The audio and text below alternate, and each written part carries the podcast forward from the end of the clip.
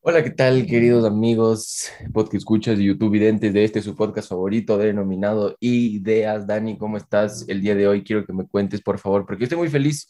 No grabamos episodio dos semanas porque... Dos semanas sin, sin podcast. Porque estuvimos bloqueando, la verdad. Estuvimos bloqueando, entonces... Bueno, yo estuve bloqueando, no sé Dani qué haría con su vida, pero, pero nos desaparecimos un momento. Pero estamos aquí de vuelta, Dani. ¿Tú cómo estás? Te veo ahí, ya, ya te lo dije antes, pero te veo con una camiseta que representa, que representa mucho nuestro mundo del podcast, ¿no? Sí, vean, ahí está, Resentido Social, auspiciado por nuestras queridas amigas de Hablar es Gratis. Están justo vendiendo estas camisetas súper bacanes para poder financiar y seguir con su proyecto. Entonces, ya saben, si quieren apoyarlas, escríbanles, compren sus camisetas. Y no solo por apoyarlas, sino para estar a la moda y ser cool y hacerse notar, porque son unas camisetas muy, muy bacanas. Entonces, eso, ya mismo, ya mismo Pancho tiene la suya, me imagino.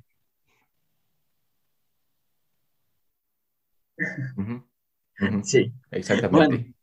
Eh, un saludo para, para Mika y Dani de Hablar es Gratis. Y pues nada, hoy vamos a hablar de, de, de muchas cosas, de tres, de tres temas importantes. Porque como no hablamos dos semanas, eh, han pasado un montón de, de sucesos. Eh, el primero que creo que está en boca de todo el mundo y que fue una gran polémica esta semana, los Pandora Papers. Eh, vamos a hablar de eso. También queremos hablar sobre, sobre la hispanidad porque estamos próximos a, a una fecha medio importante que es el 12 de octubre, que también es una fecha inventada, que es, digamos, que el Día de la Raza, entre comillas. Vamos a hablar de la hispanidad y, todo eso y, ver por qué no están así. Y por último, también nos pidieron que hablemos sobre el juego del calamar, que también está muy de moda. Eh, yo la verdad como que quería ser único y diferente y, decir, no, yo no veo esa huevada. Igual no es como que las series que, que, yo usualmente veo, pero, pero ya nos tocó ver, así que al final vamos a dar nuestras, nuestros puntos de vista sobre la serie. Entonces, Exacto. Bueno, eso, Pancho. Empecemos con los Pandora Papers. ¿Qué tienes que decir al respecto? Empecemos. Empecemos, con los Pandora Papers, porque como dices, fue algo, o sea, es algo muy, muy polémico. A ver, primero, primero, primero, empecemos, empecemos por el, por el, bien por el principio, por si acaso alguien aquí, yo estoy seguro de que quienes nos escuchan cachan qué son los paraísos fiscales y los Pandora Papers y todo, pero bueno, por si acaso, para estar en, en, en contexto, eh, los, los, los, paraísos fiscales son todos estos eh, territorios que te permiten almacenar tu dinero y totalmente libre de impuestos y sobre todo se mantiene mucho la privacidad del usuario que, que, que, tiene su dinero en estos paraísos fiscales y claro que te permiten evitar los impuestos que tienes que pagar en el país, en tu país de residencia, digamos. Usualmente se utiliza muchísimo para personas que tienen muchísimo dinero, que tienen muchos ingresos. También se lo, se lo relaciona con eh, cuestiones, con, a veces con cuestiones ilegales, pero, pero sí, es que ya, ya, vamos a ver a profundidad cuál es la opinión aquí de cada uno de, de, de, Lani y de mí sobre los, los paraísos fiscales y Pandora Papers y todo eso, pero en general es de eso, en general es de eso. ¿Y qué fueron? Esos son los paraísos fiscales. ¿Y qué fueron los Pandora Papers? Fueron una de las. creo que fue la filtración más grande, ¿no? O sea, incluso es más grande que, que Panama Papers y que todos los demás, ¿no? Sí, mucho más grande y muchas, muchas más organizaciones de periodistas o no sé lo que sean, como que se unieron para sacar esto. Hay millones de documentos y yo sé, yo no sé cuánta, cuánta información sobre, sobre estos paraísos fiscales y sí fue como que un, un golpe duro para, para esta gente. Sí, claro, justo estaba, estaba revisando y creo que tenía, creo que, creo que Panama Papers tenía alrededor de, es que no me acuerdo, pero Panama Papers tenía como 1.9 o casi 2 eh, teras, de, teras de información y este de los, de los Pandora Papers tenía como casi tres teras de información, de, sí, de que se había filtrado esa información, entonces era como que full. Pero bueno, ¿qué fueron en, fin estos, estos Pandora Papers? Como, como estaba más o menos diciendo el Dani, era una filtración donde estaban involucrados muchísimas personas, pero lo que, por lo que se hizo más polémico es porque estaban varios famosos y sobre todo presidentes y funcionarios públicos de países de América Latina, como estaba, creo que estaba un funcionario de un cargo bien alto en México, Sebastián Piñera, el presidente de, de Chile, y Guillermo Lazo, el presidente de nuestro querido Ecuador. Don Guille. Entonces, y, Don Guille, ajá. Entonces, aquí, y aquí es donde empieza la cuestión, aquí es donde empieza la cuestión, Dani. Quiero saber cuál es, cuál es tu opinión sobre esto. Sobre que estén involucrados presidentes de, de repúblicas latinoamericanas en infiltraciones de, de paraísos fiscales y esas cuestiones. O sea, puede parecer algo complejo, pero la verdad, en el fondo, y como que ya simplificándolo mucho, es algo, como dije antes, es algo muy simple, la verdad, de, de, de, de entender, porque esto demuestra que si quieres rico y poderoso, inevitablemente vas a jugar con otras reglas del juego. Te puedes salir con la tuya mucho más fácil y puedes acumular más, eh, puedes hacer que las leyes no, no, no te afecten y solo seguir con tus excesos y seguir evadiendo o eludiendo impuestos, que también creo que es una diferencia de la que podemos hablar. Pero, pero sí, creo que esto demuestra que si es que eres rico, puedes hacer la verdad, lo que se te venga en gana y, y hasta que no te descubren, eh, todo bien. Justo el otro día estaba leyendo un artículo de la CNN, que es creo que del 2015, eh, y, justo hablaba de que banqueros o gente de Wall Street es más propensa a hacer cosas ilegales si es que saben que se pueden salir con la suya. Y creo que eso es un, gran, un gran ejemplo de esto. O sea, si te puedes salir con la tuya, como creen muchas de estas personas, como cree nuestro presidente, eh, son más propensos a hacer esto. Y no es que la CNN sea prensa correísta ni esté financiada por el gobierno de Nicolás Maduro ni nada, sino que es una realidad que, que el, el dinero y el poder te dan como que esas grietas en el sistema. Entonces, eso es con lo que yo quería empezar. ¿Tú qué piensas, Pancho? No, la plena es que, o sea, no, no, yo estoy, yo estoy, yo estoy yo, o sea, sí estoy de acuerdo con, con esto que dices, porque este, esta cuestión de los paraísos fiscales sí termina siendo un privilegio. O sea, ¿qué quiero decir con esto? Que se menciona muchísimo, o digamos la defensa hacia todo esto es que todo esto es legal, que no es que existe una ilegalidad de fondo o que no es que está mal hacer estas de tener paraísos fiscales para las personas que tienen muchísimo dinero, pero el problema no es que sea legal o que no sea legal, la cuestión es que es un privilegio, o sea, personas que tienen, personas de escasos recursos, mm, o, o, ni siquiera personas de escasos recursos, personas que no son, que no tienen tanto dinero no podrían evadir sus impuestos, y está bien, o sea, es que los impuestos no se deben evadir. Entonces, personas que digamos que no, que no tienen esa cantidad de dinero no pueden evadir sus impuestos y otras personas que tienen más dinero y que por simple relación deberían cumplir con sus impuestos porque tiene la, la, cantidad para hacerlo, busca la manera de evadirlo. Y aquí está este clásico, este, no, no sé si tú también has escuchado, yo lo he escuchado mucho al menos de, tip, de tipo, ¿por qué, ¿por qué vas, en, en, nuestro caso, ya que está involucrado el presidente, era como que, ¿por qué vas a votar por Lazo? No, porque Lazo ya tiene mucha plata, entonces el man de ley ya no quiere robar. Él ya no va a llegar a robar porque ya tiene mucha plata, ya no le interesa robar. Entonces, con esto que, que, tú nos estás contando, es como que, o sea, si, si tiene la chance de hacerlo, si tiene la chance de evadir más, no es que te estás robando directamente, pero si tiene la chance de evadir impuestos para aumentar aún más su capital económico, lo va a hacer. O sea, lo va a hacer. Entonces, sí me parece también denso eso. Y, y sí, es que creo que tampoco, no sé qué opinas, Dani, de esto, es que no les importa tampoco. O sea, no sé si realmente a, a estas personas que están involucradas les importe salir en esto.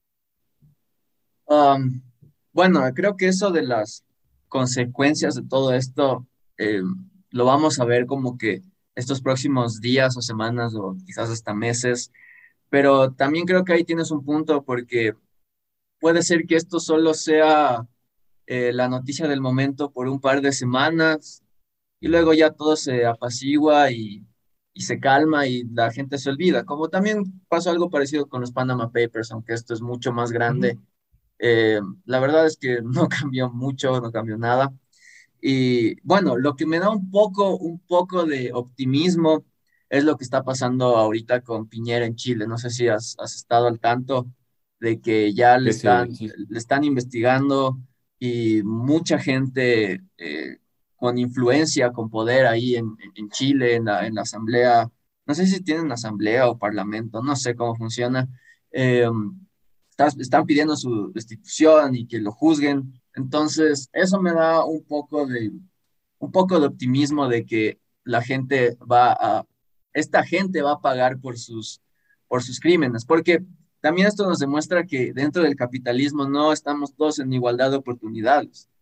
Eh, el juego funciona mucho mejor si es que tienes esta ventaja de tener dinero. Entonces, la meritocracia con todo esto se va al carajo. O sea, si es que sigues creyendo que existe meritocracia después de ver todo lo que pasó con los Pandora Papers, no sé, no sé cómo, cómo, cómo hacer que pienses diferente, porque esto es la prueba eh, súper clara de que no existe igualdad de oportunidades. No todos estamos eh, en, en, un mismo plano y que si es que nos esforzamos más vamos a llegar más, más arriba ni nada. Vamos a quedar igual y, y, siempre no es, no es algo democrático ni meritocrático para nada. Pero también viéndolo así, o sea, no sé tú qué piensas.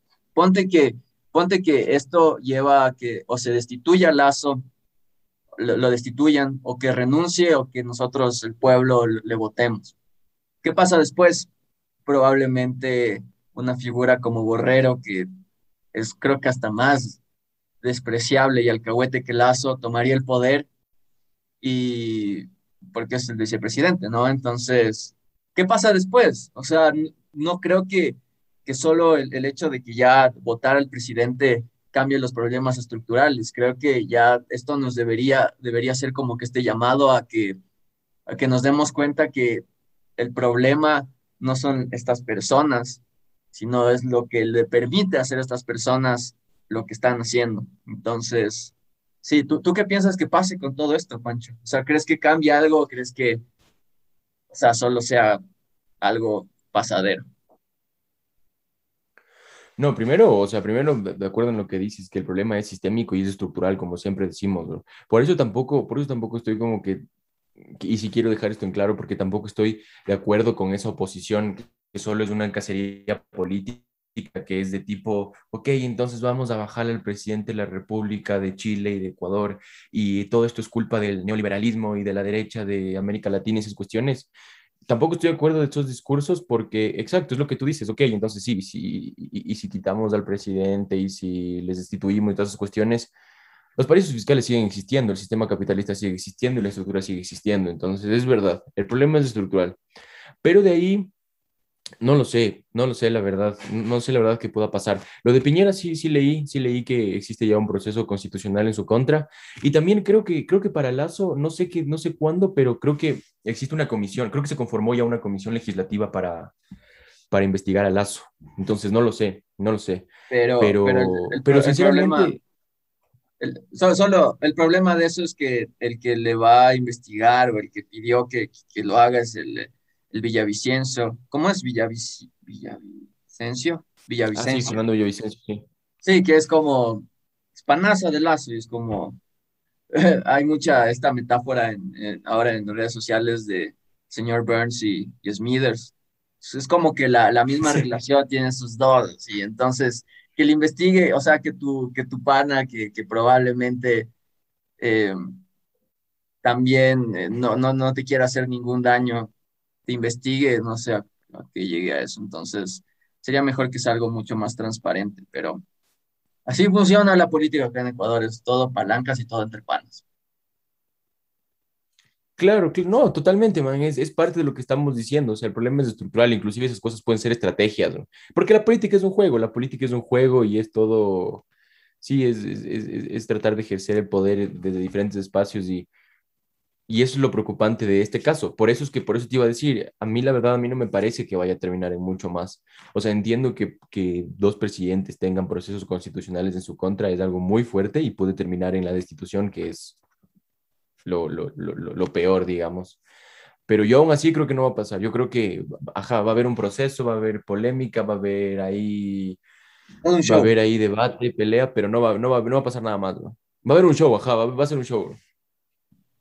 Sí, o sea, ¿qué será? Lo que también, lo que también veo que, que se ha dado mucho, a diferencia de los, de los Panama Papers, es como que esta, esta imagen internacional que estamos dejando acá en Ecuador. No sé si has visto cómo eh, medios como la BBC o la misma DW critican a los medios de acá por no, por no, por no darle la importancia que deberían darle al hecho de que nuestro presidente esté inmiscuido en todo esto. O sea, es como que dicen, eh, ¿qué les pasa a los medios de acá? Y, esto deja en evidencia que los medios de acá siempre van a responder a estos poderes y, están controlados por, eh, por estos intereses económicos, políticos por detrás.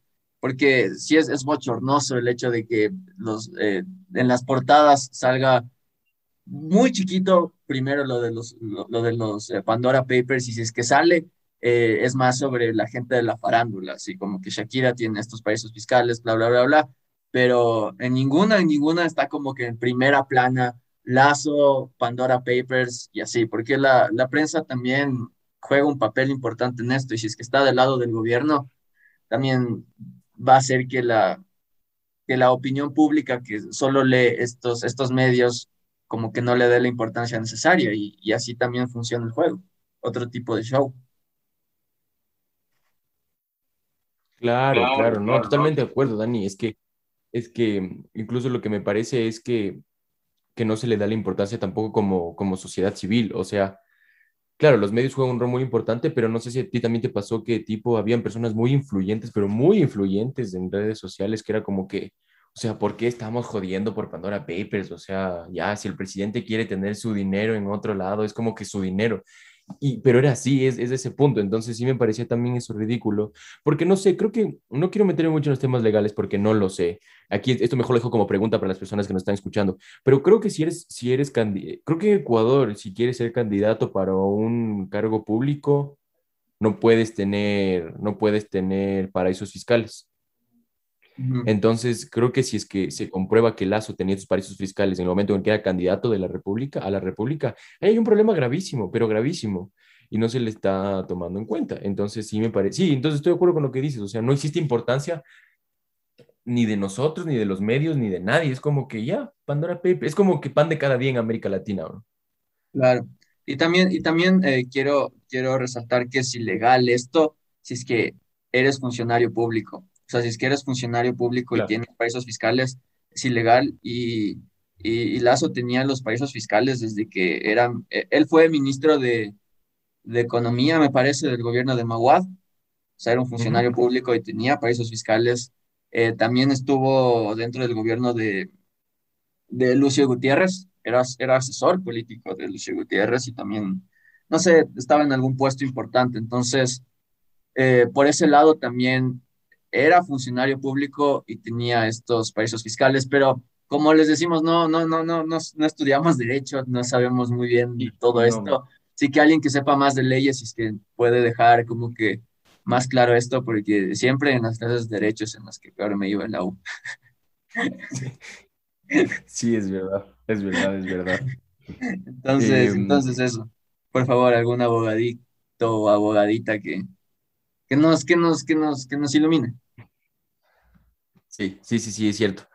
No, no, bueno, o sea, no solo eso, yo tal vez para, tal vez para concluir este tema, yo quería decir lo, que tú ya dijiste al principio y simplemente reafirmarlo, no existe la meritocracia, o sea, ya estamos, esto es un ejemplo, es un ejemplo muy claro de que no existe la meritocracia, de que vemos cómo, cómo sí se juega con ventaja en el sistema, de que el capital económico, voy a, voy a hablar después de una cuestión en cuando hablemos del juego del calamar, entonces para que se conecte con esto, pero vamos a ver que sí, que a pesar de que el capital económico no es el único capital que se juega en la sociedad, es uno de los más importantes, quizá el más importante en la sociedad capitalista.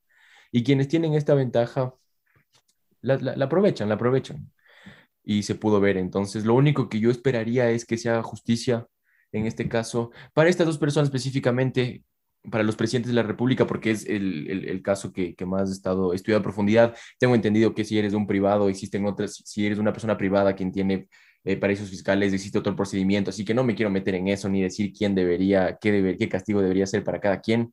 Solo quisiera que se haga justicia con los presidentes de la República, ya que son mandatarios de, de muchas poblaciones y supuestamente defienden la democracia y llegaron al poder bajo un proceso democrático. Entonces creo que estas personas sí deberían ser tratadas con justicia.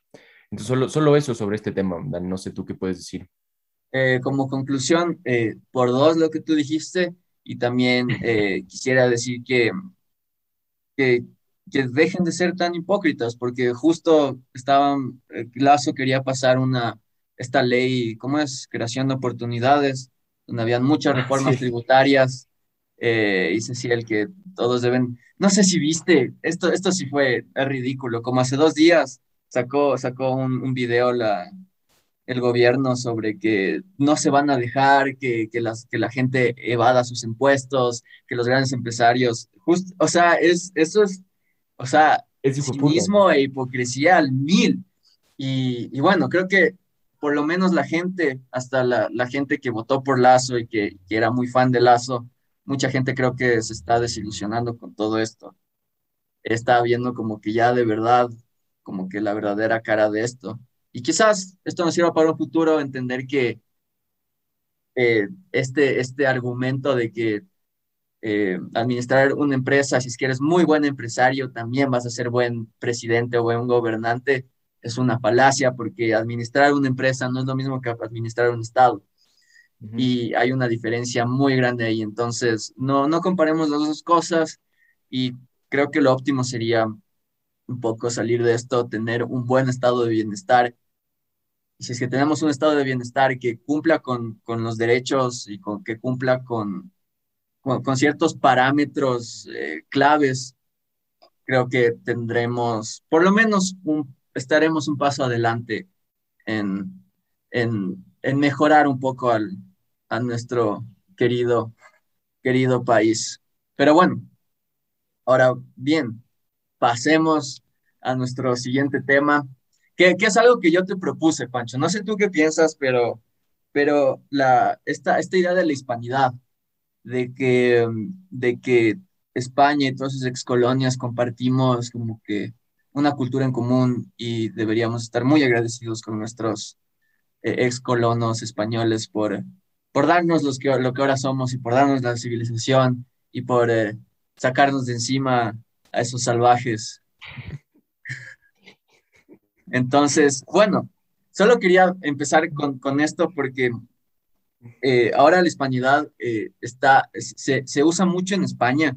Me he dado cuenta de esto por grupos de, de, extrema derecha como Vox, que lo que hacen es querer pasar sus agendas eh, antiprogresistas, antimigrante también. O sea, esto, esto también me parece muy hipócrita. Es como que si todos somos parte de, de, de, la hispanidad, con todas, toda América Latina, compartimos todo esto en común, pero si es que eres un migrante latinoamericano, te tratamos como la verga y te debes ir de nuestro país.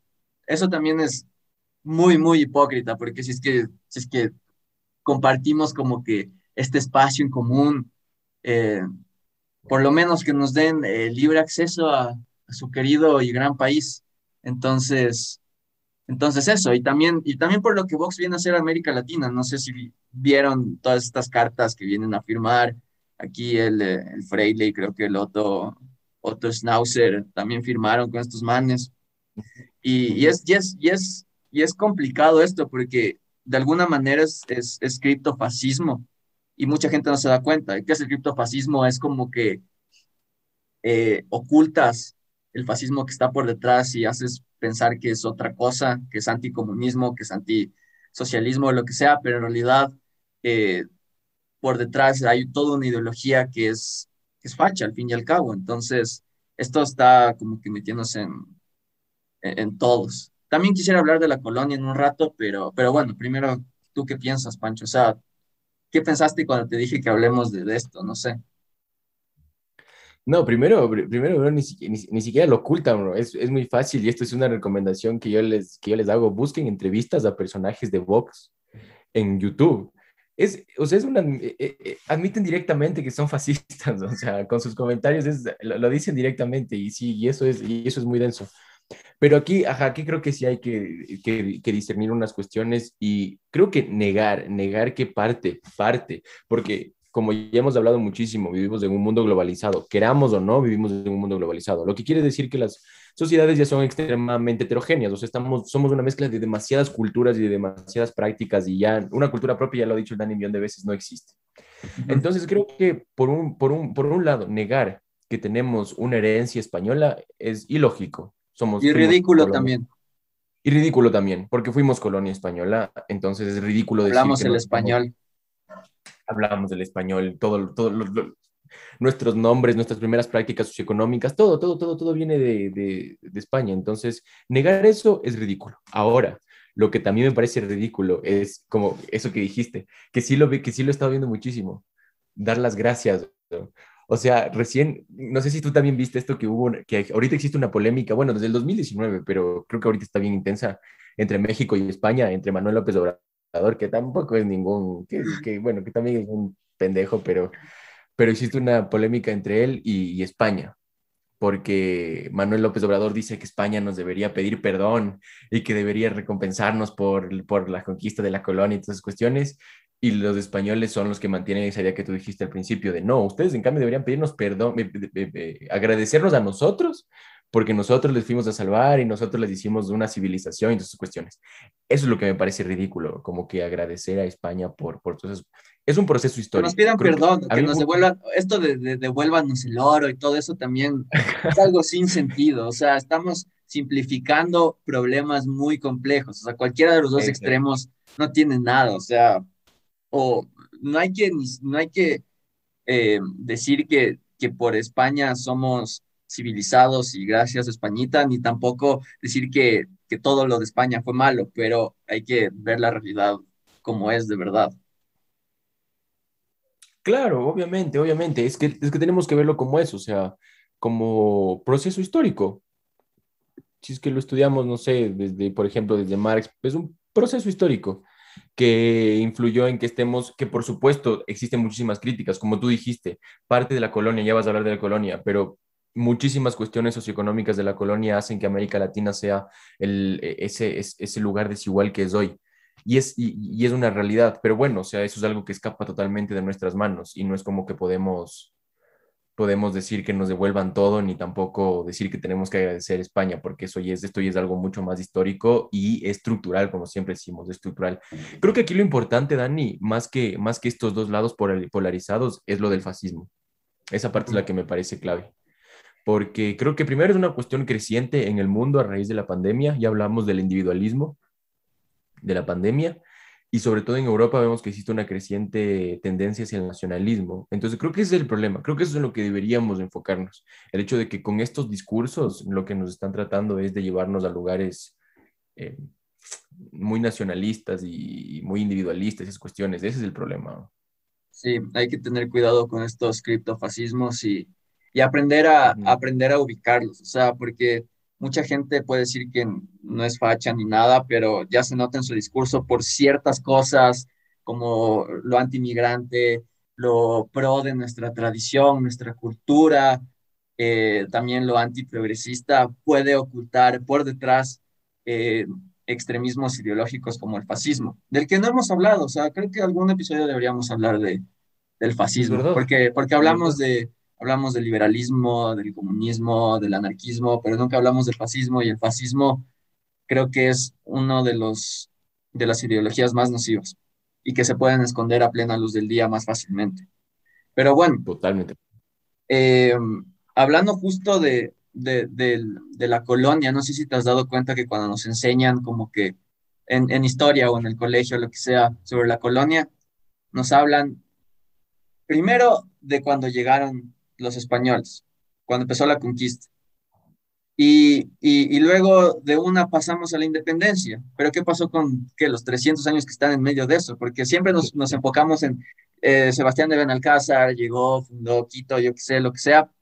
Y luego, dos páginas más adelante, ya estamos hablando de, Simón Bolívar y la independencia. Pero ¿qué pasó entre todo este tiempo del que no se habla mucho de la colonia? Y, y se dieron algunas personas hablan de, un genocidio indígenas Eh, y, no solo, y no solo por los virus, porque claro, los virus fue como que vinieron y, y, y, diezmaron mucho a la población indígena, pero el hecho de que estaban, toda la población indígena estaba dentro de trabajos forzados, eh, eran, eran tratados eh, inhumanamente, también afecta a que, a que esa población disminuyera tanto. O sea, eh, no me acuerdo muy bien los, los, datos, pero, pero por ejemplo en, en América del Sur me parece que habían como alrededor de 7 millones de personas antes de que vengan los españoles. para 1600 ya eran alrededor de 2 millones o un millón y para 1700 eran como 800 mil personas. O sea, de, que, de que hubo un exterminio, hubo, y de que, y de que mucha, muchos indígenas murieron también. Y también algo que he visto que se usa mucho eh, ahora es de no juzgar a la, a la historia con los ojos del presente. Y sí, es verdad, pero también hay que entender que mucha historia está escrita desde, desde los ganadores. Por ejemplo, por ejemplo, eh, justo que se viene el 12 de octubre, el día de la, el día de la raza. Y antes no me acuerdo cómo se llamaba, porque se cambió, era, era el día de... Siempre fue el día de la raza. Creo que el día de la raza era el primer, el primer nombre, luego se le cambió algo menos discriminatorio, creo, pero no sé, no sé la verdad. Bueno, la cosa es que eh, dicen, no, no juzguemos estas figuras, no, no juzguemos a Cristóbal Colón, no juzguemos a Sebastián de Benalcázar con los ojos de, ahora, pero en ese tiempo esa, esa gente también no es, que, no es que se les veía como angelitos, era, era gente no grata. Por ejemplo, eh, Cristóbal Colón fue llevado encadenado a España porque, porque lo, lo tildaron de, de, tirano contra indígenas y contra sus propios hombres. O sea, no es que, no es, que es algo de, que, se, que se inventan los progresistas de ahora de que eran malas personas y lo estamos juzgando de ahora, sino que en su mismo tiempo a ellos mismos se les juzgaba. Y también me parece muy importante hablar de la historia de por qué el Día de la Raza es el 12 de octubre. No es porque, porque cuando, cuando, cuando, se, da, cuando se dio todo, toda la época colonial, Cristóbal Colón nunca fue el personaje que es ahora, sino que se le, se le, se le elevó en el siglo XIX. O sea, cuando, cuando España estaba perdiendo todo su poder acá, es cuando se, le, se lo catalogó como un héroe y se creó el 12 de octubre como el Día de la Raza para que España no pierda eh, esa influencia que estaba perdiendo acá eh, por todas las independencias y todo eso. O sea, en realidad de ahí nace, de ahí nace esta, este día festivo, entre comillas. Nace de, de, que España estaba desesperada porque ya estaba en el declive de su imperio y se inventó este día como para, para ejercer más, eh, para no perder su poder. Entonces, no sé si sabían de eso, pero Ajá, no sé si sabían eso, pero, pero no es que estamos juzgando la historia con, con los ojos de ahora, sino creo que lo importante de, diferenciar aquí es, no estamos queriendo borrar la historia, sino limpiando la memoria, porque la memoria es diferente a la historia, cómo recordamos la historia es diferente a los, a los hechos. Y no deberíamos, creo que, recordar la historia como, como estos héroes conquistadores cuando hicieron tanto daño a, a, la población de acá, o sea, los indígenas no creo que, que se sientan representados por Sebastián de Benalcázar o alguien que, que habla quichua, no creo que se sienta representado por una cultura española, porque no es parte de su, de su, de su cultura. Entonces, creo que ese es el principal problema con todo eso. Pancho. Sí, sí, sí, no, no, estoy, estoy de acuerdo. Yo no, yo no tengo mucho, no tengo, mi conocimiento no es muy amplio sobre el tema de la colonia. Yo sé que tú lo estás estudiando eso, pero me has dado muchas luces ahorita. Y, y, creo que sí, caigo en, en, la misma conclusión de que debemos verlo como un proceso histórico, o sea, un proceso histórico en el punto de que, exacto, o sea, no representa, no representa toda la población este tipo de héroes. Este día también es algo, es una estrategia, como tú dijiste, para legitimar el descenso de un imperio. Y también lo que me parece, lo que me parece importante es que es lo, es lo que tú dijiste, que, que yo sé que tú lo tienes mucho más claro, pero, por ejemplo, el hecho de que nosotros siempre hablamos, siempre hemos hablado varias veces de que el Estado, desde una visión marxista o anarquista, es simplemente, la, es simplemente el... Como una vez un profesor nos dijo una frase que me gustó mucho y no, la puedo replicar, pero bueno, como que el Estado es simplemente ese comité de la élite para, es un comité de la élite para perpetuar sus intereses. Creo que eso se vio muchísimo en América Latina. Creo que es una de las herencias de la colonia en América Latina que el Estado, que, que, el Estado como se conformó en América Latina hasta ahora es simplemente una manera en la que las élites ejercen el poder. Al inicio era así, eran, eh, fue la manera, la República Ecuatoriana fue la manera de, de esos, de esas élites españolas que, existían todavía, de no perder su poder en, América Latina.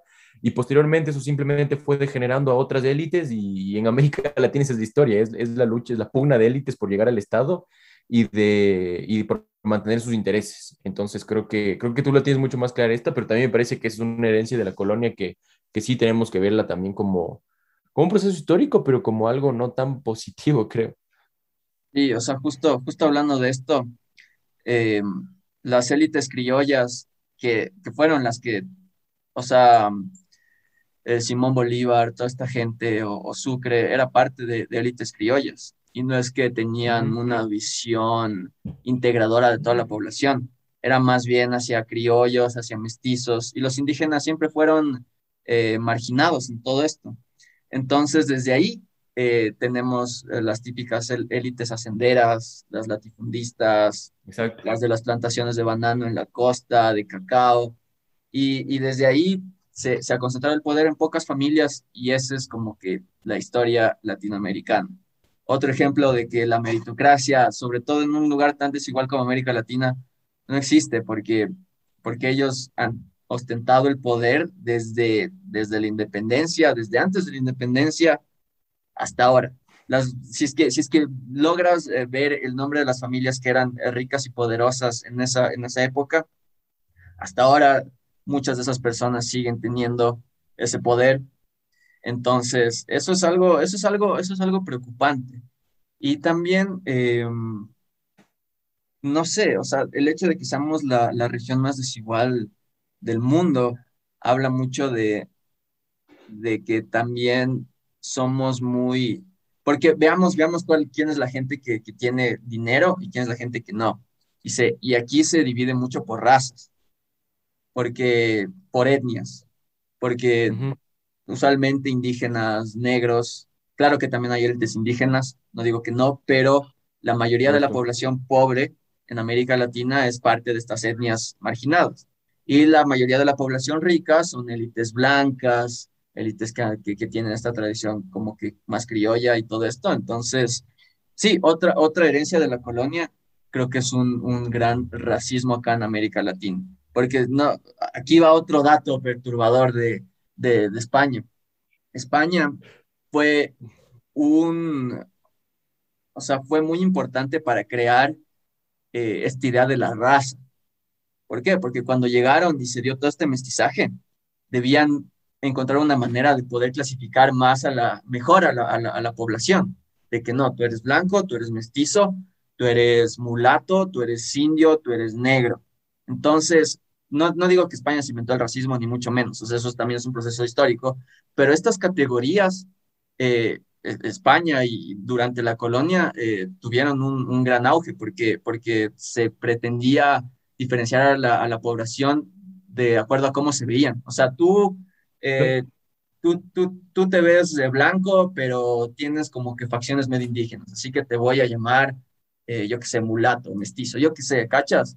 Entonces, esa también es otra herencia de la colonia, como que este, este, este racismo y este, eh, como que diferencia de, entre castas. O sea, tenemos como que esta idea de que, de que el indígena es, es pobre, es, es, es, es, bruto, es ignorante, es vago, porque desde la colonia los, los españoles que venían decían eso, o sea, acá, acá la, los indígenas son vagos, los indígenas son irracionales, y nosotros somos los que traemos la luz a, a, todo este continente. Entonces, es otro dato para, para los que no sabían que, que muchos, el, el, racismo de acá y esta diferencia también es gracias a la herencia española. Bueno, eso, eso, eso está muy interesante, está muy interesante. Yo simplemente quiero hacer dos comentarios sobre la, la, lo, lo, que dijiste ahora que me parece muy, muy importante.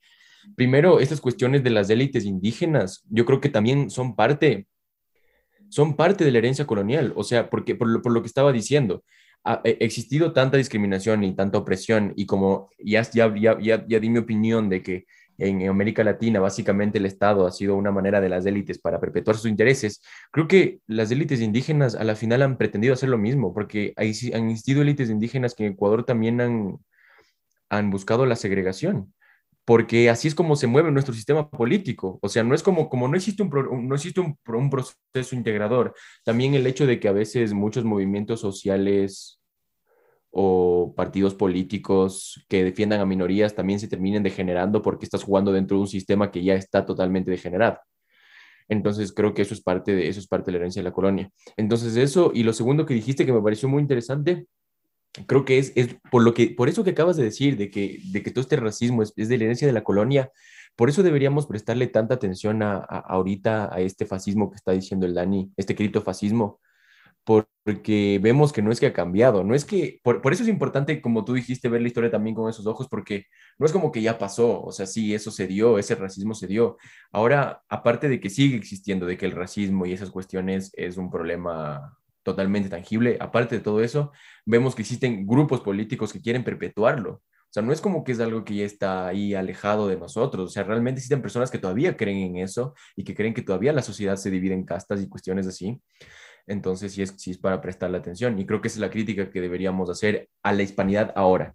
No, no la crítica, como la dijo el Dani, de, de devuélvanos nuestro oro y todo Pidan perdón. Sino ver, ver estas, estas cosas como el racismo. Ajá, ajá, no, no, esas, esas cosas no. Creo que la crítica es esta, eh, de, de Sí, bueno. Eh, entonces, eh, creo que ya tenemos este tema. también algo, un último punto que quería dar era el de, las famosas estatuas. solo quería decir que votar estatuas, decapitar estatuas, no es, no es, no es, un, no es una acción de olvidarse de la historia, sino de que la gente pueda decidir cómo quiere eh, tener la memoria histórica. Entonces, no nos preocupemos por lo que siente la estatua de Sebastián de Benalcázar que está por allá, sino preocupémonos porque la gente vuelva a retomar este espacio público, porque las estatuas al fin y al cabo son propaganda, son propaganda del Estado son propaganda de estas élites criollas que crearon el Estado. Entonces, retomemos el espacio público y si es que hay que votar alguna estatua, ahí llaman. no mentira, pero, pero, pero sí, hay, hay, que ver a las estatuas como, hay que ver a las estatuas como propaganda, porque al fin y al cabo son propaganda y son, son entes que, de poder, o sea, son como que esto representa el poder de acá de, de, de Ecuador, por ejemplo. Aunque no, aunque, aunque no sea explícito, eh, por detrás existe, existe muchas relaciones de poder. Entonces, esta gente que se, que, que, que se, que llora por, porque votaron la estatua, porque pusieron una anarquía en la, en la estatua de Sebastián de Benalcázar, o sea, yo creo que lo mejor sería ya dejar de lado las estatuas, porque también son, son propaganda, de un lado o del otro. O sea, al fin y al cabo, una estatua es un, es un método muy, muy, muy, muy importante y, y muy camuflado de usar propaganda porque justo estoy leyendo un, un, libro que se llama Decapitados y habla, y habla de esta cuestión de las estatuas. Entonces, eso. También quería tener eso. Porque luego sale gente como este Francisco Núñez, que se cambió el nombre, creo que de las, de las casas, una cosa así, estos, esta comunidad del cóndor acá en Ecuador, que son también muy... Ah, ya, ya, sí, sí, sí, cachas. esta gente que también eh, va y dice viva la reina, viva España cuando nada que ver. No, no, no, O sea, dejen de ser tan ridículos y tengan algo de sentido del ridículo y, y avancemos, avancemos. Pero bueno, eh, vamos al último tema, Pancho. La, la, la serie de moda. Vamos al, vamos al último, vamos al plato fuerte del, del podcast, ¿no? Ajá, eh, Porque... antes, antes que nada, un saludo para, para Joe, que nos pidió que hablemos de esto y por eso tuvimos que cada uno tener nuestro maratón del juego de calamar esta semana para poder hablar, porque recién la vimos, o sea, no es que la, no, no, no la vimos antes, yo no la iba a ver, pero como ya nos dijeron que hablemos de esto, aquí va. Aquí va, aquí va. Sí, sí, sí. Un saludo yo, un saludo para todos los que querían ver esta, para los que querían que, que hablemos sobre esta serie, porque la verdad está. A ver, primero no esperen un análisis, porque ahorita hay, hay unas pistolas de creadores de contenido y van a ver análisis muy, muy densos y profundos sobre este, esta serie. Así que, como siempre decimos, esto es una opinión, es una opinión algo chill, más suave y digerible. Sí. Entonces, primero. Eh, Dani, empecemos empecemos con que- eso, Pancho. ¿Tú qué piensas de la serie? O sea, en Ajá. términos generales. ¿Qué te pareció? Exacto, exacto. Con eso, con eso, antes de meterme en algo mucho más complejo, simplemente quería hablar sobre la serie en general. Eh, me gustó muchísimo, me gustaron muchísimo los...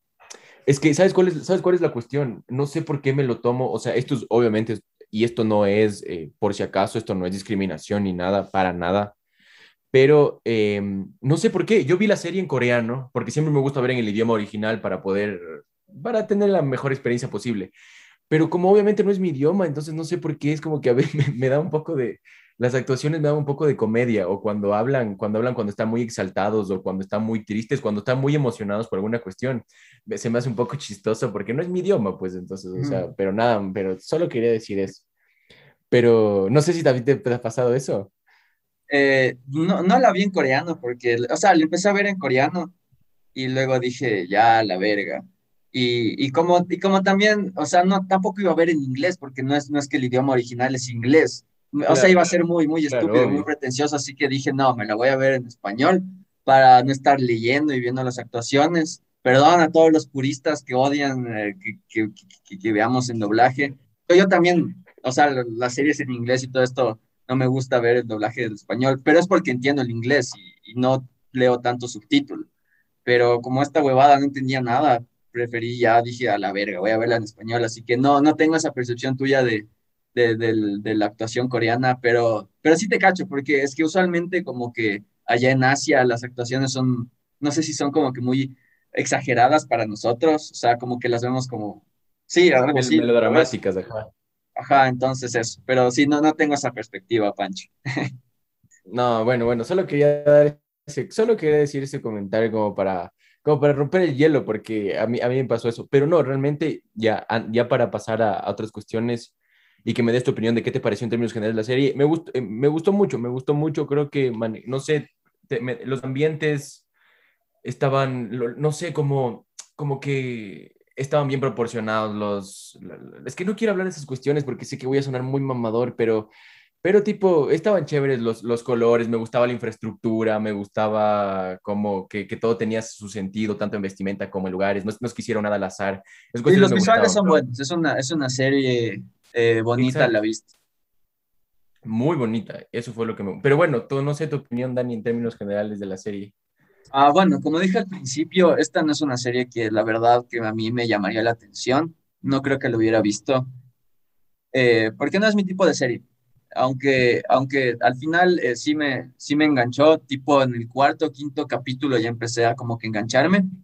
Eh, tampoco quiero entrar mucho en spoilers por si acaso no lo han visto, pero, pero no sé, el, el final no me gustó mucho, la verdad. Eh, m- me hubiera gustado más que sea como que un, un final ya para mí que esta serie hubiera funcionado mejor si solo hubiera sido como que una temporada y principio y fin, porque el final se deja muy abierto a una segunda temporada y va a pasar lo que siempre pasa con las series de Netflix, van a haber 10 temporadas eh, y va a ir decayendo la, decayendo la calidad solo para hacer más plata, porque esta es la, creo que es la serie que más, que, que mejor le ha ido de Netflix hasta ahora, creo. No sé, no tengo bien ese Ajá, dato. eso, ajá, eso, eso, eso mismo. Entonces, como trae tanta plata, eh, no sé, ahora vamos, vamos a entrar al juego de más temporadas y más temporadas. A mí creo que más me hubiera gustado que sea como que una historia encapsulada en solo estos nueve capítulos y ya. Para mí que hubiera funcionado mucho mejor y como que el mensaje tenía un poco más de congruencia. Pero bueno, eh, igual la serie me pareció está bien, no me pareció tampoco la gran cosa. Le daría un 7 tal vez. Eh, no, no me pareció como que la, la siguiente gran, gran cosa y que va a cambiar toda, toda nuestra perspectiva y toda nuestra cultura, pero, pero sí, está bien. Eh, creo que el mensaje que da es, es lo más rescatable, creo que la forma en la que da el mensaje también es muy, muy rescatable, y creo que si es que viste la serie y la prestaste atención, y sigues defendiendo al capitalismo, ahí sí hay un problema. porque, porque es una crítica al capitalismo, o sea, muy, muy fuerte y, me parece muy acertada también, como que no es, es súper directa, no, no, es que está así en tu cara siempre como que capitalismo es malo, bla, bla, bla. Eh, no, no, es así, no es como que un, discurso tan así, sino que como que las, los, las críticas son mucho más implícitas y eso me parece que, que, que la serie logró hacer eso eh, muy bien. Entonces, esa es mi, esa es mi reseña de la serie. La, la recomiendo, si es, que, si es que te gusta este tipo de series, eh, recomiendo que la vayas a ver. Pero si es que ves que, o sea, ya desde el tráiler o de cómo está estructurada, ves que no es tanto tu tipo de serie, no sé, o sea, creo que si quieres ver una buena crítica al capitalismo, vela. Pero si es que no te interesa mucho eso, quizás no sea lo tuyo, pero, pero eso. Aunque creo que ya todo el mundo la ha visto, no sé. No sé. Sí, creo que, ya todos, creo que ya todos la vimos. O sea, creo que literalmente todos, todos la vimos. ¿no? Solo faltaban nosotros bueno, dos. o sea, dentro de... sí, solo faltaban nosotros dos. Pero no, o sea, sí tienes razón, tienes razón. No, no es tampoco, no, no, es, no, es, no, es, no es Parasite, pero, pero es... Parasite, cierto. O sea, los coreanos tienen, tienen buenas críticas porque también creo que hay que hablar un poco de cómo funciona Corea del Sur. Porque sí, sí, ahí, es, ahí es como que un, un gran ejemplo de, de, de cómo el capitalismo controla todo. Entonces, bueno. Sí, sí, y, se habla, y desde la visión occidental se habla muchísimo de Corea del Sur como un paraíso, ¿no? Como que Corea del, como Corea del Norte malísimo, que obviamente sí es malo, por supuesto, aquí no vengo a defender a nadie, pero como que si Corea del Sur fuera el cielo y, y, y este tipo de películas, este, el arte sirve para eso, para dar cuenta de que no siempre es así. Pero bueno, ya hablaremos de Corea del Sur en, en, en algún otro, otro episodio.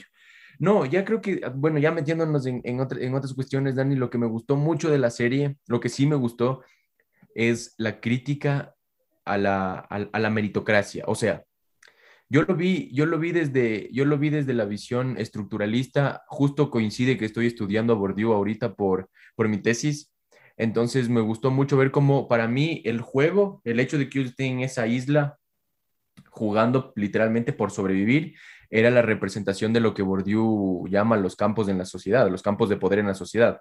O sea, eran personas luchando, literalmente luchando, por acceder a un capital mayor, ya sea capital, sí, a diferentes tipos de capital para, para sobrevivir, para monopolizar el poder, porque todos lo que buscaban a la final era eso, monopolizar el dinero monopolizar la victoria, monopolizar salir de esa isla y todas esas cuestiones. Entonces, desde una visión estructuralista, primero, Dani, lo que me gustó fue, lo que me gustó fue eso, que, que es una manera muy simple de ver cómo pasa en la sociedad. O sea, si eso lo elevamos a otro, si eso lo elevamos, es, es, esa simple, esos juegos, ahí todas esas cuestiones, esas luchas, lo elevamos en sociedad, la sociedad se maneja así. Todos, todos los días estamos luchando contra otros por sobrevivir, por estar en un mejor lugar que está esa persona. O sea, por eso es que, perpetua. por eso es que sí, es, literalmente, siempre estamos compitiendo los unos con los otros para estar en un lugar mejor. Y, las, y, la, y, la, y la, serie lo, lo, pone tan bien porque es literalmente, claro, nosotros no salimos a la calle a matar directamente a otra persona, pero hacemos eso a la final, eres tú o yo, y en la sociedad es eso. Entonces eso fue lo que, lo, lo primero, el primer, lo que primero me gustó, no sé qué, qué opinas tú. Sí, o sea, siguiendo tu, tu idea, es una manera más de de demostrar lo, lo, individualistas que nos hemos vuelto como, como sociedad y cómo el individualismo o esta idea del individuo también es, es un instrumento ideológico.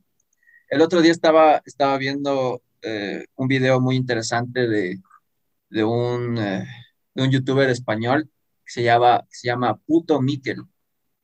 Muy bueno, ah, el man hace, el man hace, el man hace videos súper, súper, súper bacanes, él es arqueólogo y el otro día me emocioné porque, porque me, me respondí en Twitter y, estuvo, estuvo chévere. Así que algún día viene el podcast. No, mentira.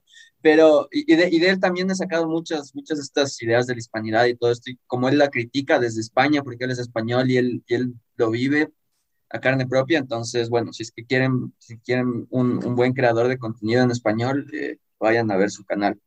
Lo que estaba viendo un video que recién sacó y lo que no me acuerdo de qué filósofo sacó esto, pero que en realidad no es que somos individuos, o sea, esta idea del individuo, de que somos indivisibles, porque un individuo es un individuo porque es indivisible, sino que ajá, más bien ajá. somos como que individuos, ¿Y por qué somos individuos? Porque nos, va, nos vamos construyendo y, y vamos eh, como que creciendo como personas evolucionando a partir de nuestras relaciones sociales, o sea, a partir de la, de la sociedad, a partir del colectivo. Por eso no es que nos dividimos en individuos, sino que más bien somos parte de, de una comunidad y por eso somos individuos, porque no es que nuestra personalidad sale de nosotros y solo nuestra y, y fue nuestro súper original ni nada, sino que se va construyendo a partir de nuestras vivencias, con quién nos llevamos, a quién vemos, a quién leemos, entonces, qué consumimos. Entonces, por eso me pareció muy interesante esta, esta idea de que nos están queriendo vender que somos individuos y que debemos competir el uno con el otro por, por subir en el escalón social. Es, es, más, es más como que un instrumento ideológico para perpetuar el mismo capitalismo. Lo están intentando hacer natural como que esa es nuestra naturaleza. Que todos sabemos que hablar de naturaleza es muy, o sea, es, complejo y quizás ni siquiera hay una naturaleza humana. Entonces, decir que nuestra naturaleza es egoísta es una forma de decir que el capitalismo está bien y justificarlo. Entonces, eso por un lado. Y sí, es muy individualista y, y señala mucho esto. Y también quería hablar de que algo muy importante acá es la deuda, porque toda esta gente está ahí por la deuda no es que está ahí solo para, para tener dinero y ya, y poder, sino que tienen deudas, aunque, aunque como que cambiando los, los wones a, dólares, eh, los wones se ven como que en millones y así se ve mucho más, mucho más exagerado, pero en realidad no, no es tanta plata como, como la pintan en, la serie. Creo que eso también es otra, otro, otra idea de que no es que sea mucha, mucha plata por la que, que, que están endeudados muchas de estas personas, pero, pero como la deuda también te destruye. O sea, la deuda, eh, al final de la serie decían que, que, Corea tiene, es el, era como que en el puesto número dos de las personas más endeudadas del mundo. Justo en, la, eh, en el último capítulo hay, hay un reportaje en una televisión. Entonces, la deuda también es un tema que, que está mucho en la, en la serie y todo esto de, de, de, que, o sea, es un círculo vicioso. O sea, si ya te endeudaste con algo, y, y, también esto del deseo. No, no, sé si, no sé si viste que me di cuenta que en el segundo episodio sale un libro de Lacan. No me acuerdo cuál es, pero es algo sobre el ah, deseo. No, no, no. ¿No, te diste cuenta? Cuando, cuando, cuando el policía entra, entra, entra al cuarto del hermano. Eh, y ah, sí, y está, hay, un, hay, un, libro de, hay un libro de, de, Lacan que justo es el objeto del deseo. No me acuerdo bien qué, pero es en el que habla sobre eso. Entonces también tiene que ver mucho con esta idea de que, de que eh, nos endeudamos para, para, satisfacer nuestros deseos, pero en realidad eh, ya, ya deja de ser una necesidad, se vuelve un deseo y vamos eh, endeudándonos, endeudándonos más. Y nuestra deuda hace más rica a las personas que te prestan la plata. Esa es otra cosa, o sea, es, todo, o sea, así funciona el sistema. Te endeudas y, y estás haciendo más, más rico a alguien más eh, caes en la deuda y hay gente que, o sea, que como hay muchos ejemplos de, de padres que, que, se mueren y, y, y, lo que único que le pueden heredar a sus hijos es la deuda. Y la deuda ya se vuelve en un problema familiar, de generaciones. Entonces, la deuda me parece algo muy estúpido, esto de los, de, de, los intereses. Y, esto creo que la, la, serie también ilustra muy bien, muy bien ese punto, cómo la deuda puede hacer que, que quieras eh, matar a otra persona porque tu vida está con deuda, está, es como un infierno. También eso pasó en el episodio 2, me parece, que dicen como que, sí, aquí la vida es, o sea, en el juego no es que, o sea, todo está mal y, y es horrible, pero tu vida allá afuera es que sea mejor, o sea, tu vida allá afuera es un infierno. Exacto. Entonces, ese, ese también me pareció, me pareció muy interesante. O cuando, o cuando la, hay una chica que, que viene de Corea del Norte y, me, y estaba hablando con otra sí. y le dice, ¿y qué es? ¿Es, es mejor acá? Y, y, y, la chica de Corea del Norte se queda callada. Porque, no le dice nada, ajá. Ajá, o sea, no es que sea lo mismo, no es que sea como un régimen autoritario, pero tiene también sus problemas, sus problemas de, de trasfondo que mucha gente no los ve, que es esto de la deuda, de que no te puedes comprar una casa. Es mucho más difícil para nuestra generación comprarse una casa que era para nuestros padres. Entonces, cada vez estamos peor. Claro, claro, no, eso está, eso está buenísimo, eso está buenísimo, porque el, el ejemplo de la chica de Corea está buenísimo porque es lo que Zizek le llama la dictadura dentro de la democracia.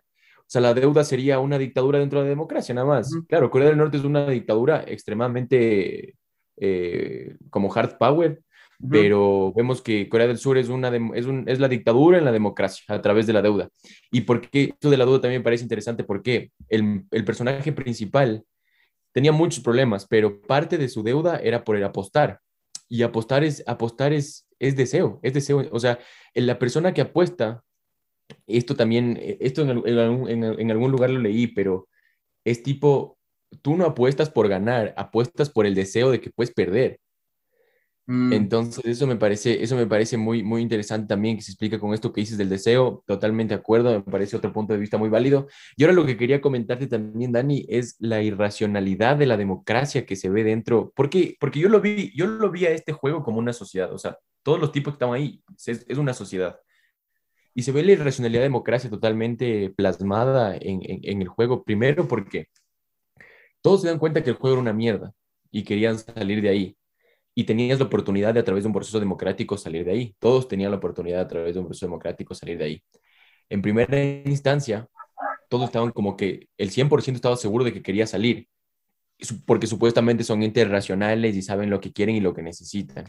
Hasta el momento en el que empiezan a botar el dinero en el chanchito y ellos ya empiezan y, ellos ya no solo sabían que se iban a ganar el dinero, sino que ya lo ven ahí, bro, ya lo ven ahí iluminado y, ahí cambia toda su percepción, cambia toda su percepción y bueno, la, la, votación se define solo como por un voto, creo que, creo que salen, pero regresan, regresan porque por lo que tú estabas hablando también, porque la vida afuera era mucho... Y aquí no sé, Dani, aquí, esto no lo pensé, pero no sé si es que eso representaría que, qué tipo la democracia es, es, es, hecho pedazos, pero es lo único que tenemos. O sea, las personas salen y se dan cuenta que afuera, afuera todo estaba hecho pedazos, afuera era mucho más desigual. Adentro estaban matando, es cierto, pero algo que tenía razón este líder era que adentro tenían igualdad. O sea, todos estaban jugando en igualdad de condiciones para acceder al mismo premio en los mismos juegos y en el mismo campo. Eso, eso era cierto. Porque eso podría ser una representación de que la sociedad está, está muy jodida pero al final siempre terminamos prefiriendo la democracia, porque, porque es como que lo único que tenemos y, y claro que en sociedad ya la democracia, es que ahí, ahí sí está todo, ya, ahí sí ese ya se me complica mucho más explicarlo porque vivimos en democracia, vemos que la democracia es perfecta y criticamos la democracia y esto es una crítica a la democracia, pero al final siempre regresamos a la democracia. Sí, o sea, dos puntos acá, o sea, eh, hablando de, de, de, esta como que libertad de, de, elección, de que todos están ahí voluntariamente, eh, también eh, es como que una metáfora a la libertad de elección que tenemos dentro del capitalismo, o sea, de que, claro, puedes elegir cualquier trabajo, puedes elegir lo que sea, pero en realidad tenemos esa libertad de, elección porque es o eso o morirnos de hambre, o sea, eso es como que nuestra libertad en realidad, o, coger el primer trabajo que se te venga o te mueres de hambre. Eh, no es una libertad real, ¿me cachas? Es como que, es como que te dan la la, la falsa idea de libertad. Y, y, creo que esto lo explica muy bien la serie, porque, porque es como que no, mucha, cuando hay una parte en la que salen muchos y luego regresan, o sea, querían parar el juego, pero luego se dan cuenta que su vida sigue siendo una mierda y regresan. Y no es que, claro. que tenían como que esa decisión o tenían la libertad de elegir lo que sea, era, era o regresar o morirse por la deuda. Entonces, no es que tienes libertad de verdad. Y también en lo que tú hablas de, igualdad de oportunidades todos, eh, sin entrar mucho en spoilers, eh, había eh, desde el principio un jugador, ya sabía lo que iba a pasar siempre. Porque, bueno, es que este es el giro del final y todo esto. No, no quiero entrar en eso, pero, pero, pero no, es que, no es que estaban todos en igualdad, porque este man ya por su, por, por su posición estructural tenía una ventaja sobre los demás. Entonces, eh, tampoco creo que es que siempre hay alguien que va a tener una ventaja. Entonces, eso también creo que es una crítica a la meritocracia, porque siempre hay alguien que, que, que aunque te diga que todos estamos en igualdad de oportunidades, eh, el juego por detrás, eh, la estructura del juego no está hecha para, para justamente eso. No, totalmente, con eso totalmente de acuerdo, porque, porque es cierto. Y, por eso es que me gustó mucho y por, y por, eso es que yo invito a, no, no, si es que alguien está viendo esto y no es tampoco como que su interés la filosofía, no digo que vayan y se lean todo, pero, pero cachen esta teoría de Bourdieu que digo porque, porque ahí está eso, o sea, ahí está lo que tú dices. para mí, el, para mí adentro sí existió una igualdad, porque incluso cuando el líder se da cuenta de todo esto, le mata, o sea, le dice al man como que, porque estaban haciendo cosas ilegales y, le, y el líder, ya nada los después. Pero, no, no, me refiero a ese jugador, hay otro. Es que, es que ya traeríamos... Ah, el, el, viejito. El viejito. Pero es que el man sabía que sí, o sea, pero es que eso ya es algo ya muy de la serie, porque el man ya sabía que sí iba, el man en algún momento sí iba, iba a rendirse ante alguien o algo así. Él no quería ganar, el man no le importaba ganar. No, no, no es que quería ganar, pero ya sabía, o sea, ya tenía una ventaja sobre los demás, o sea, sabía cómo era el juego y claro. sabía cuál era el siguiente juego. Sí, sí, sí, no, no, totalmente, perdón. Sí, ya nada, ya nada los spoilers, ya tienen, tienen, que verse la serie. pero no, bueno, para este punto de ley ya se la vieron todos, Dani, ni siquiera, ni siquiera estamos spoileando. Pero no, no, sí, sí, sí, sí, tienes toda la razón. Pero en fin, o sea, en fin, esta cuestión de que sí me parece, sí me parece interesante cómo, cómo, cómo este man. Ah, lo, lo, lo de los VIPs, lo de los manes que llegaban a ver a estos. Que eso, bueno, eso me pareció de una manera muy. que sí es cierto, pero. Pero es la clásica, ¿no? De que siempre hay alguien atrás que está disfrutando de tu sufrimiento y que son los que pagan por verte sufrir, todas esas cuestiones. Creo que es es una crítica muy explícita de cómo funciona el capitalismo, que me pareció muy bien, pero no me llamó, no me sorprendió, no fue como que qué bestia, o sea, estos manes están ahí, qué bestia, o sea, ya me sorprendieron más otras cosas. Ah, perdón, perdón, Dani, perdón, solo te digo esto. Lo que sí realmente me sorprendió y que es una crítica que me parece muy interesante, una crítica que se le hace a veces al marxismo también, que las clases oprimidas no tienen conciencia de clase, o sea, no es que se organizaban como clase oprimida para luchar en contra de los opresores. Ellos luchaban con, con ellos mismos ellos decían, como, como dijimos antes, somos, eres tú o yo. No, no se organizaban en, un conjunto, como a veces se dice, no, es que la, la, clase oprimida va a ser la que se va a organizar y va a luchar contra los verdaderos opresores y cuestiones así. Nunca fue así. Realmente se oprimían entre los unos a los otros. Sí. Es que justo eso también hablaba Marx, de que es que esa es la alienación. El capitalismo te aliena, entonces te quita la conciencia de clase. Y cuando ya Totalmente. Eh, te das cuenta de la alienación y sales de eso es cuando tienes tu conciencia de clase como clase trabajadora, que obrera, lo que sea, y ahí es cuando tienes el poder de acción y cuando deberías desalienar a las demás personas de tu misma clase. Pero también representa eso, o sea, eh, cada clase tiene sus intereses y, van a actuar conforme a sus intereses. O sea, volviendo a los, Pandora Papers, eh, es que eres parte de, esa clase social, de una clase social adinerada como Guillermo Lazo, una élite, em, no es que tienes la conciencia de clase de, de, velar por los demás ni nada, ¿cachas?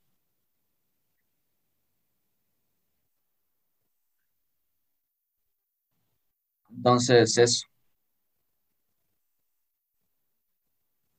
Vamos por ahí.